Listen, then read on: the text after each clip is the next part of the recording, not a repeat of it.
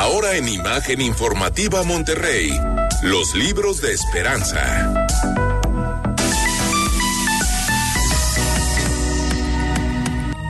Socia fundadora del Centro de Escritura Cálamo, Esperanza Buen Rostro, ¿cómo estás? Buenas noches. Hola José Luis, buenas noches. Pues bien, contenta de estar aquí otra vez.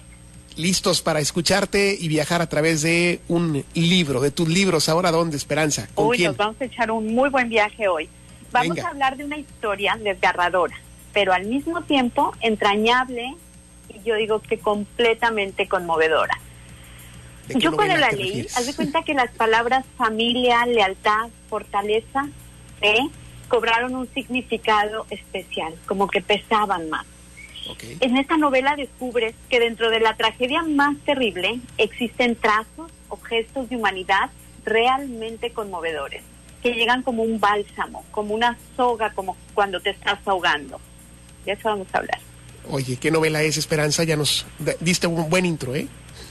Sí, hablaremos de la bellísima novela El Jardín del Mar. Es una historia de Sofía Goldberg.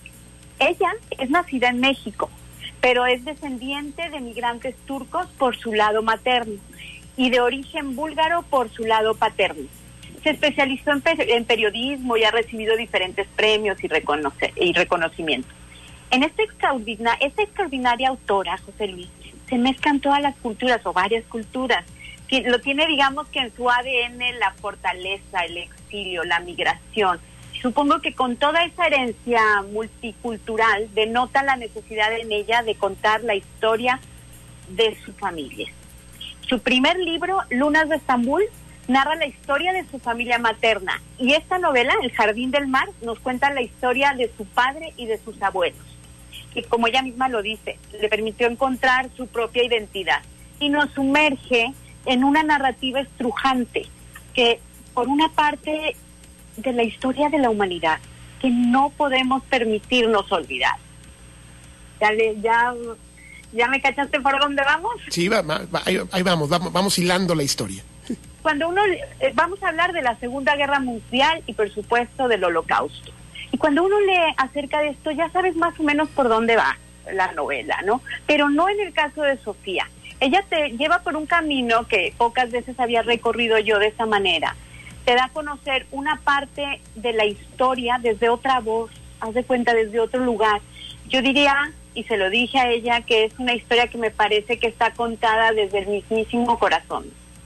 La historia gira en torno a una, en torno a una familia de judíos que vivían una vida confortable, tranquila, con todo lo que se puede necesitar, un trabajo, una situación económica que les permitía disfrutar, conciertos, teatros, disfrutaban de los paseos, de la compañía mutua.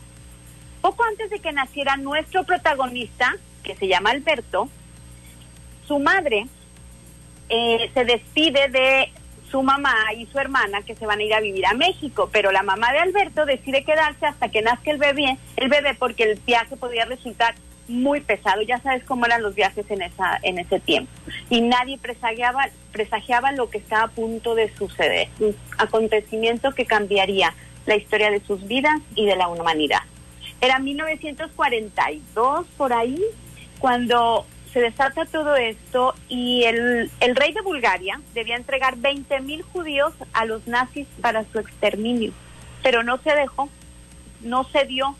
Y la historia, que yo esta parte no la conocía y fue verdaderamente apasionante e interesante ver cómo, cómo tanto el rey de Bulgaria como la, el, la ciudadanía en general defendió y luchó con, eh, porque no se llevaran a los judíos, los veían como iguales. Hay que mencionar que los judíos habían luchado de manera voluntaria en guerras anteriores y se ganaron con ello la lealtad, pero el pueblo búlgaro lo supo corresponder. La historia está narrada por un por esta inocente mirada de Alberto, que es el niño de seis años. Un día llegan los nazis a su casa y se lo llevan. Se llevan a su padre, al padre de, de Alberto, hace, a un campo de trabajos forzados, cuando la única culpa que tenían era ser judíos en Bulgaria. Después de llevarse a su padre, ellos empiezan, pues son arrancados de su hogar, de sus pertenencias, vivió vivieron escondidos eh, durante tres años Alberto se queda solo con su mamá y su Alberto pequeño, su hermano pequeño que se llama Salomón. Se convierte, digamos, de la noche a la mañana en el hombre de la casa y le da apoyo a su madre que se llama Sofía, de quien hereda nuestra autora el nombre, ¿no? De, Sofía también. Eh, y pues tienen que afrontar todo el miedo y todo lo que conlleva una historia. Si no les quiero contar más porque verdaderamente es conmovedora.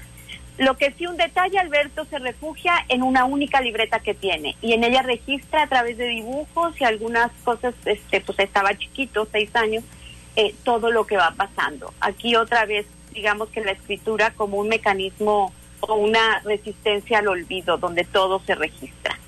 La novela pues, José Luis está llena de metáforas bellísimas para transmitirnos el horror que sufrieron.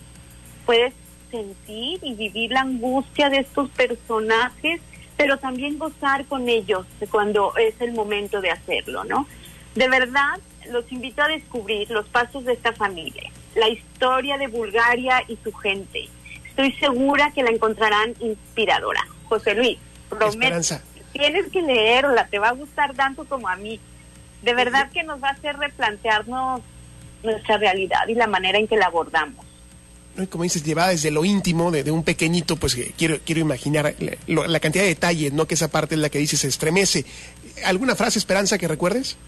Sí, esta, varias, ya sabes, yo siempre encuentro un montón. Soñaba con los días comunes, con los que sin tener nada de especial lo tenían todo. Me encanta. Muy, muy bonita esperanza. Sí, esa es muy bella. Creo que, que esta resume gran parte de la historia, ¿no? Pues eh, creo que vale mucho la pena la recomendación, El Jardín del Mar. Así que Esperanza, buen rostro. Muchas gracias como todos los martes. Y siguen los círculos de lectura con ustedes. ¿Perdón? siguen los círculos de lectura, Esperanza, en el Centro Cálamo. tenemos varios círculos de lectura y este, fíjate que fue una recomendación de Gaby Riveros, que estoy también en un círculo de lectura con ella. Y hay varios, hay, hay una persona que se llama Ceci Lankenau, que es una mujer comprometida con la literatura y tiene círculos por toda la ciudad, de verdad que es súper, súper bonito leer, pero también compartir lo que lee. ¿En dónde nos comunicamos, Esperanza, con ustedes en el Centro Cálamo? al 8180 775566. El teléfono y WhatsApp. Muy bien. Esperanza, bonita noche como siempre. Muchas gracias. Gracias, José Luis. Buenas noches. Hasta la próxima semana. Gracias. Pues hace de nuestros martes muy especial. Esperanza, buen rostro. Continuamos. Ánimo. Buena noche.